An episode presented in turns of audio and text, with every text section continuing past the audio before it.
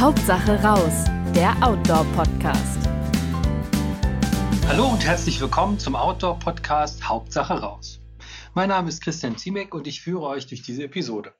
Unser heutiges Thema lautet Coffee to go. Wie ihr auch unterwegs und beim Wandern nie auf den besten Kaffee verzichten müsst. Und zu diesem Thema spreche ich mit dem Ausrüstungsexperten des Outdoor-Magazins Frank Wacker. Hallo Frank. Ja, hallo. Und mit dem Redaktionsleiter des Outdoor-Magazins Alex Krapp. Hallo Alex. Ja, hallo. Wieso sprechen wir eigentlich über das Thema Kaffee unterwegs? Ich meine, ähm, gibt es nicht eine, wenn man jetzt wandern geht, irgendwie die Möglichkeit, auf einer Hütte einen Kaffee zu bekommen oder kriegt man da immer nur die Bretteljausen und das Bier? Was sind da eure Erfahrungen? Ja, es kommt drauf an. Also ähm, es gibt ja mittlerweile viele Hütten, wo man guten Kaffee bekommt, aber die Gefahr besteht auch, dass man irgendwie eine bitter schmeckende Blöre vorgesetzt bekommt. Ähm, ja. Bei bitter schmeckender Plörre ähm, direkt mal die Frage, äh, wir haben uns ja heute hier zum Kaffee verabredet. Was habt ihr denn bei euch vor der Nase stehen? Also ich habe bitter schmeckende Plörre. Ja?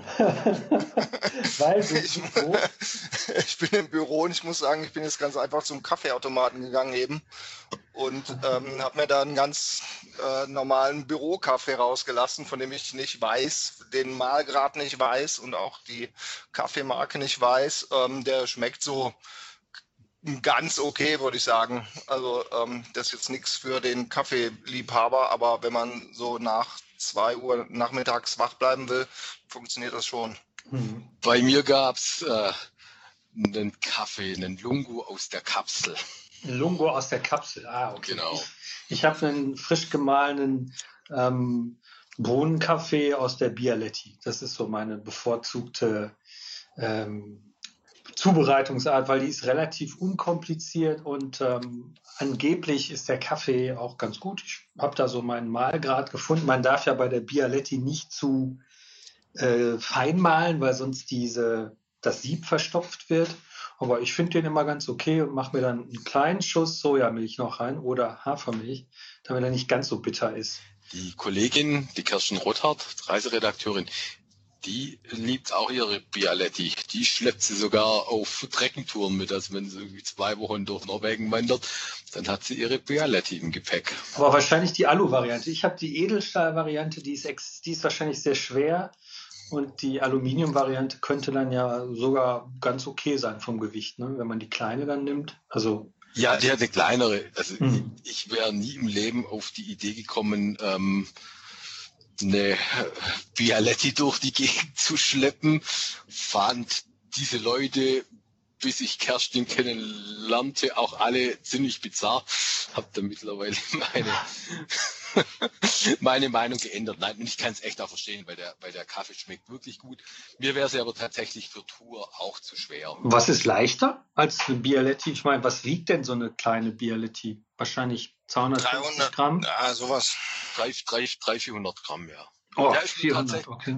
Ja. Ich meine, klar, wenn man es jetzt irgendwie schleppt, ist es nochmal was anderes, aber viele Leute gehen damit ja auch einfach irgendwie campen. Und äh, da kann man ja schon mal eine Kaffeemaschine mitnehmen. Ich finde diese kleinen Bialettis halt, ähm, ja, zum Tragen geht das dann noch so gerade, irgendwie 250 Gramm. Äh, wenn man dann mehr Kaffee braucht, wird es halt irgendwie so ein bisschen ja, unbequem, weil man die dauernd laden muss dann. Hm. Also wenn ich morgens irgendwie so, egal jetzt am, in Ruhe frühstücke, irgendwie so am Campingplatz oder so, dann brauche ich mehr.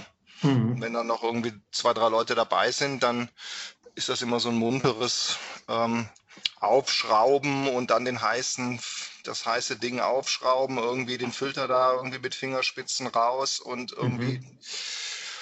ja, da ähm, braucht man dann wieder eine größere oder irgendwie eine andere Lösung. Genau, der, der das grimmigste Gesicht macht, der kriegt dann ersten Kaffee.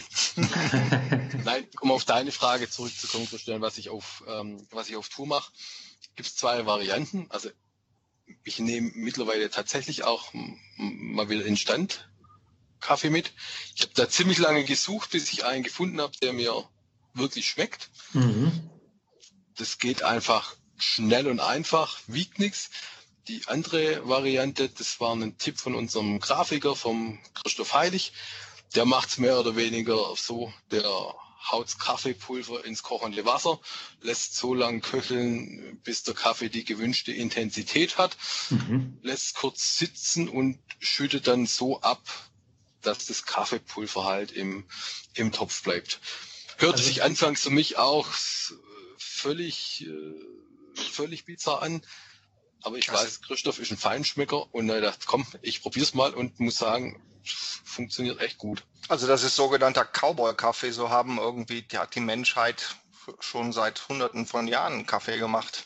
Ja, ist nicht auch der ursprüngliche Mokka, wird der nicht auch so gemacht? Ich bin mir da überhaupt nicht sicher, weil ich bin gar kein Kaffee-Experte, deshalb bin ich auch hier um die dummen Fragen zu stellen, damit jetzt auch Menschen, die nicht absolute Kaffeeexperten sind, ja, schon auch. unserem Gespräch was anfangen können. Aber beim Mokka ist es ähnlich. Da gibt es ja dann auch irgendwie ein spezielles Pulver, beziehungsweise das ist ja dann nochmal feiner.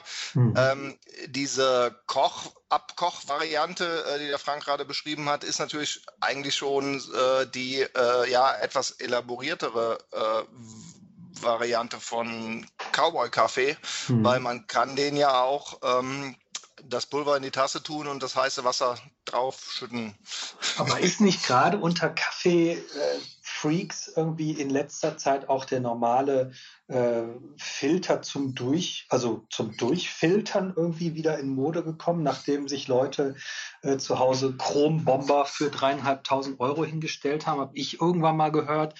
Naja, ähm, der echte Obergourmet trinkt irgendwie, nimmt den Keramikfilter von Melitta, den Halter und tut da ein normales Stück Papierfilter rein und gießt seinen Kaffee dadurch. Oder ist das Quatsch? Ja, es ist, nee, ist tatsächlich so, dass Filterkaffee die meisten Aromen extrahiert aus mhm. dem, aus dem Kaffee. Hätte ich auch nie gedacht. War dann tatsächlich auch mal eine Vorführung auf einer Automesse, wo eine Firma äh, Tüten hatte, die im Prinzip nach dem Prinzip aufgebaut sind.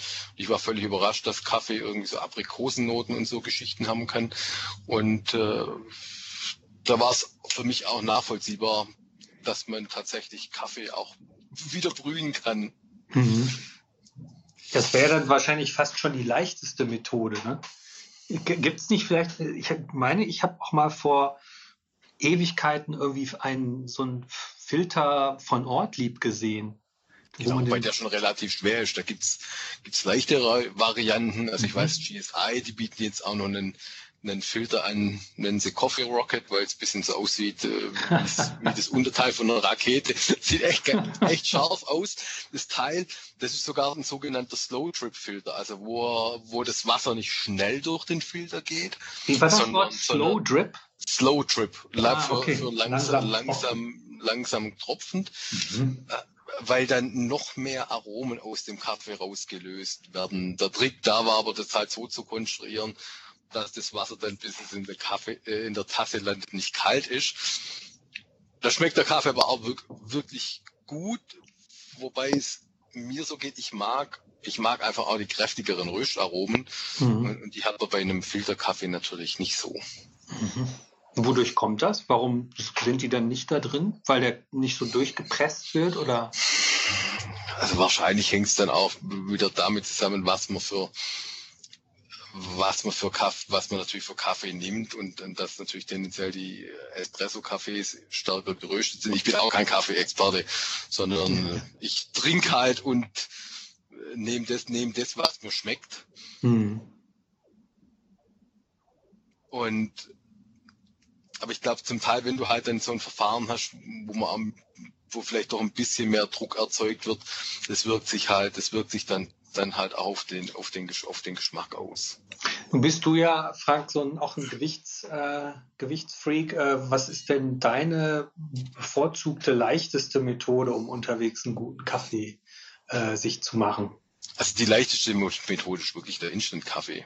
Hm, ja gut, okay. Ja, das, klar. Da muss man da auch nicht, nicht irgendwie nichts großartig sauber machen oder irgendwelches bisschen ölhaltiges Kaffeepulver entsorgen, sondern da spült man halt seinen Becher danach aus und das war's dann. Das Tolle ist, man, das Gepäck wird leichter dadurch. Ne?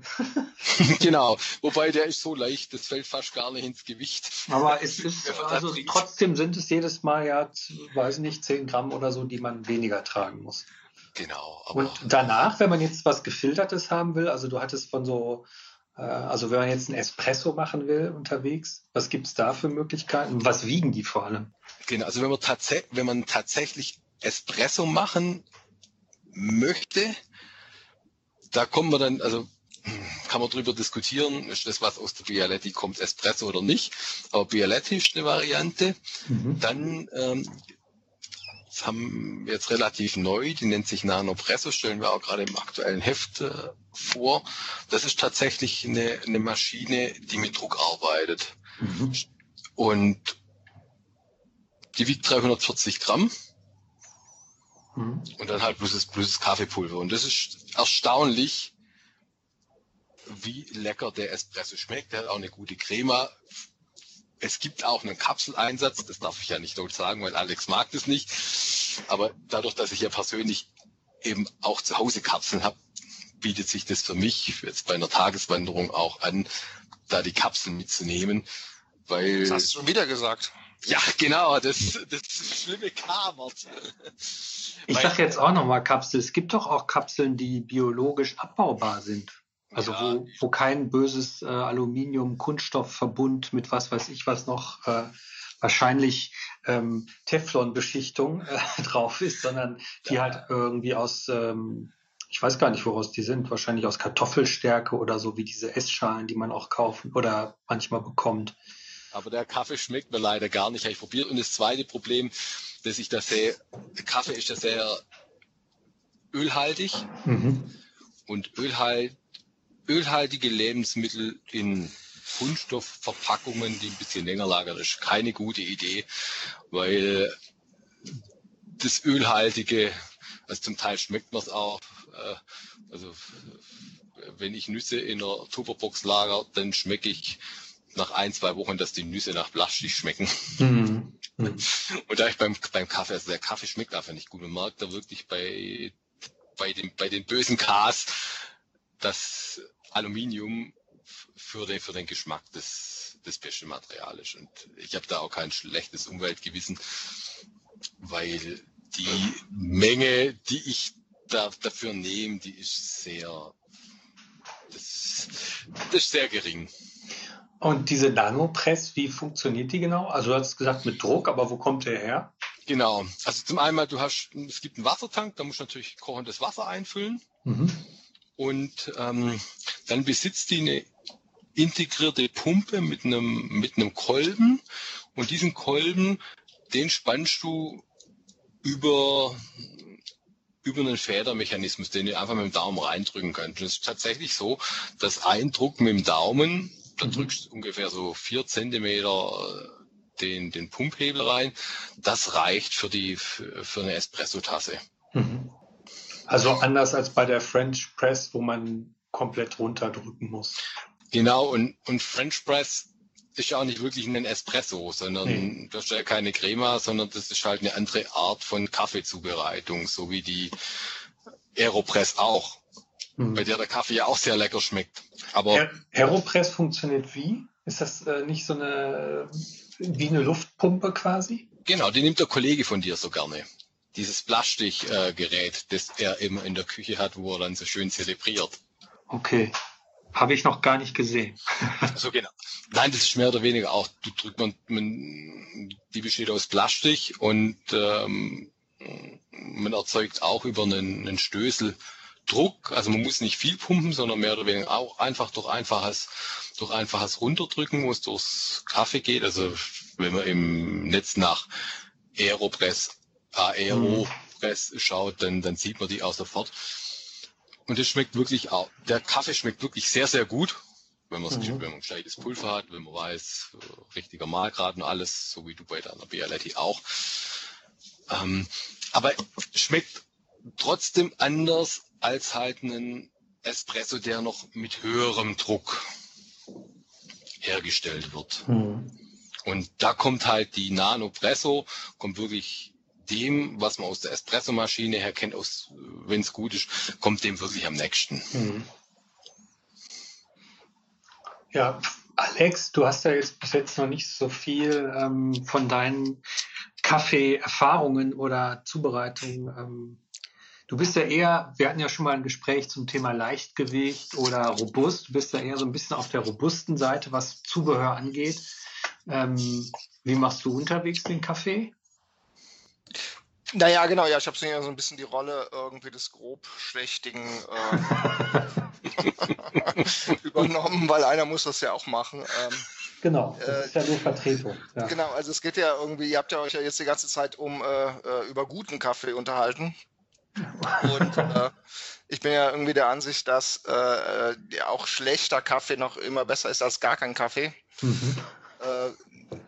Ich glaube aber auch, dass man äh, mit dieser Cowboy-Methode, die wir gerade eben am Anfang hatten, schon mal irgendwie ein ganz gutes Ergebnis erzielt, auch jetzt ohne großen Voodoo. Äh, morgens, wenn man irgendwie beim Trekking ist, da hat man ja auch nicht oft irgendwie so die Muße oder will oder viele wollen das auch nicht irgendwie so unbedingt zelebrieren, sondern wollen einfach schnell irgendwie einen Kaffee haben. Mhm.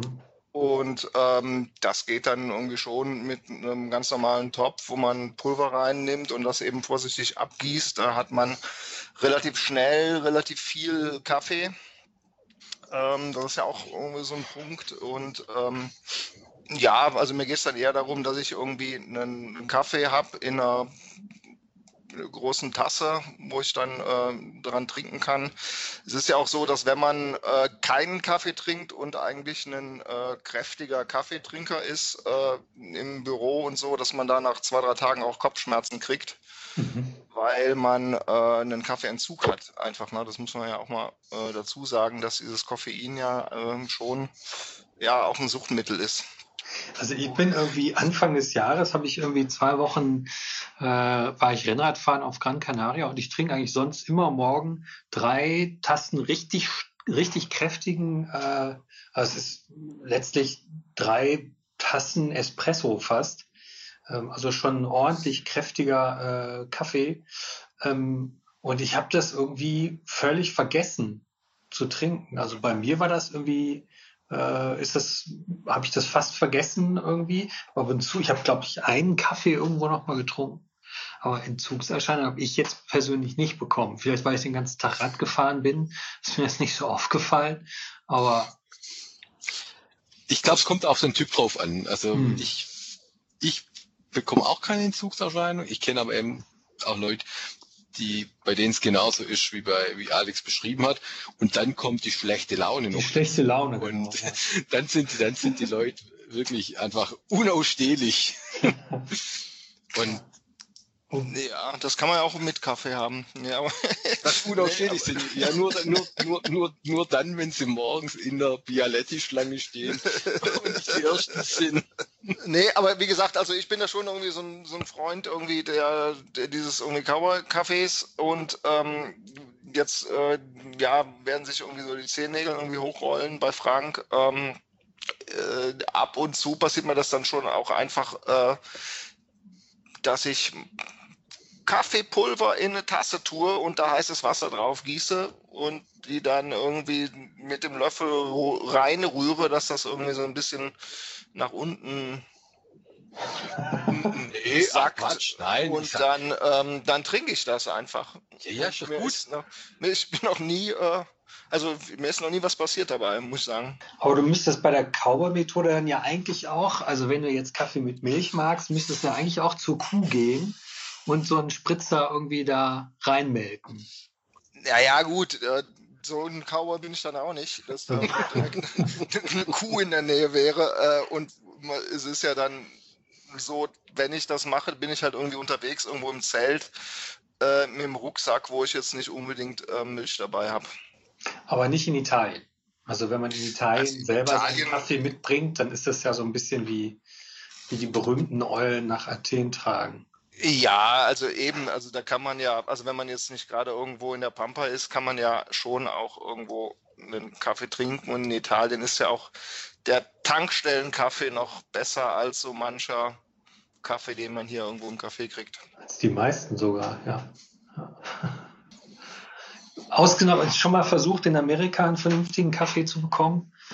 Das geht ja. schon auch. Es geht mittlerweile, aber ähm, da muss man dann schon in die Spezialgeschäfte gehen. Wenn man in ganz normale äh, Diners oder sonst wo äh, in andere äh, Restaurants Nein, geht, dann sagen die, dann sagen die Angestellten auch schon, das ist mir selbst schon passiert, die sagen dann, sorry guys, only American coffee.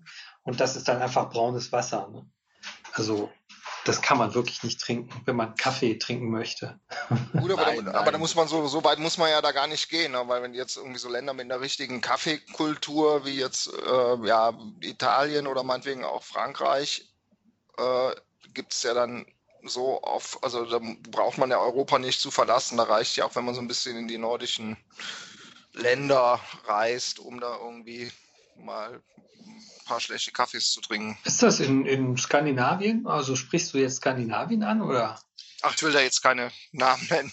Nein, aber, aber, ich glaube, also schlecht, schlechten Kaffee, den kriegst du überall. ja, ja, genau. genau ich ich glaube, aber ich glaube, das ist also mittlerweile ist auch so, dass du überall guten Kaffee bekommst, weil es doch, äh, also was mich überrascht, wie viele kleine Röstereien es mittlerweile wieder gibt, wo man es zum Teil ja auch gar nicht, gar nicht denkt und äh, wo man dann das ein oder andere Mal wirklich auch überrascht wird, wie gut der Kaffee schmeckt, zum Teil auch wie, wie, unterschiedlich Kaffee schmecken kann, finde ich dann auch sehr spannend. Ich denke, das ist, das ist ja was auch häufig unterschätzt wird. Hat jemand von vorhin auch gesagt hast, Christian, dass man halt den, man muss halt rausfinden, was für ein Mahlgrad ist optimal für die, für die Zubereitung. Dann braucht man halt auch einen Kaffee, der einem schmeckt. Und im Idealfall halten wir dann noch frisch. Hm. Und Südamerika-Touren, habt ihr schon mal eine Südamerika-Tour gemacht? Ich noch nicht. Nee, ich auch nicht. Hm, ich habe mal äh, von jemand aus Ecuador der hat mir Kaffee mitgebracht, der wirklich auch sehr, sehr gut geschmeckt hat. Mhm. Und von einem kubanischen Kaffee habe ich auch mal geschenkt bekommen. Den fand ich vom, vom Geschmack auch außergewöhnlich. Es hat auch ganz anders geschmeckt, wie den, wie den Kaffeegeschmack, den man sonst halt gewöhnt ist. Vielleicht könnte man ja von, ich weiß nicht, wenn man da irgendwo angenommen, man geht da wandern und trifft auf geht in ein kleines Dorf und äh, trinkt da einen Kaffee. Vielleicht sind da ja auch äh, Zubereitungsmethoden ähm, einfacher als äh, mit einer komplizierten, riesigen äh, Espressomaschine. Vielleicht gibt es da ja auch noch Möglichkeiten, wie man äh, einen guten Kaffee machen kann, die wir noch, noch gar nicht kennen oder über die wir noch nicht nachgedacht haben. Aber vielleicht, keine Ahnung, vielleicht trinken die auch da gar keinen Kaffee, sondern produzieren den nur für den Export. Ich bin bin da nicht im Bilde. ich auch nicht. Ich war noch nie äh, in solchen Ländern. Hm. Ich glaube, das Wichtige ist halt, dass, dass man eben, dass man weiß, ja, also man muss auch auf, man muss auch auf Tour, muss man hm. auf guten Kaffee nicht verzichten. Gut liegt dann immer im, äh, nicht im Auge, sondern äh, im Gaumen des, des Trinkers.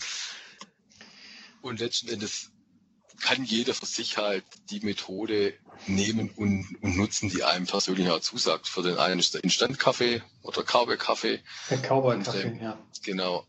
Den werde ich auf der jeden Fall auch mal ausprobieren, weil eine Mühle habe ich und ich kann Aha. das hier einfach mal in der Küche ausprobieren.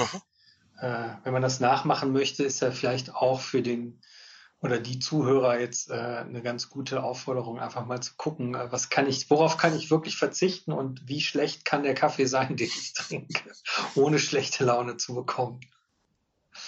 Ja, und als gutes Gegenmittel auch noch gegen schlechte Laune, wenn, man, wenn einem der Kaffee nicht schmeckt, mit Schokolade überzogene Kaffeebohnen. ich habe gerade gedacht, du sagst Amaretto. Ich hätte jetzt gesagt, Tee trinken. Ein hervorragendes Schlusswort. Ich danke euch für dieses ähm, kurzweilige Gespräch.